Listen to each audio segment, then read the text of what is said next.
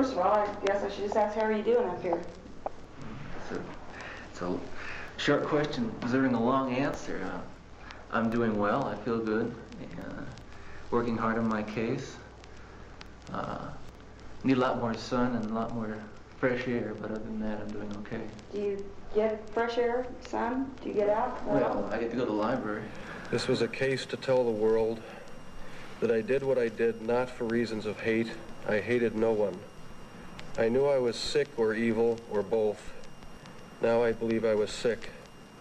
The doctors have told me about my sickness, and now I have some peace. I know how much harm I have caused.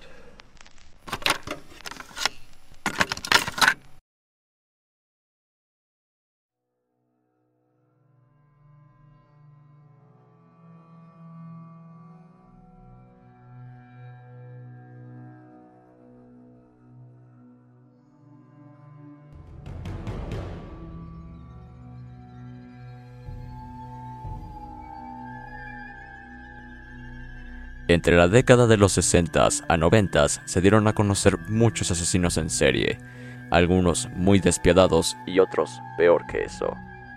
De muchos se supo su rostro y forma física, de otros no quedaron ni las huellas. De la misma producción de Momento del Horror, te traemos a tus oídos las cintas de un asesino.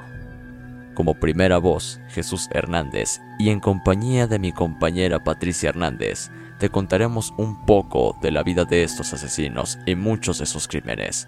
De igual manera, te narraremos algunos otros crímenes de los cuales te dejarán intrigado e impactado. Trataremos de traerte la mayor información de cada uno de los hallazgos encontrados por la policía. Las cintas de un asesino, producción de Acast y Momento del Horror, estará disponible este noviembre por Spotify y muchas más plataformas.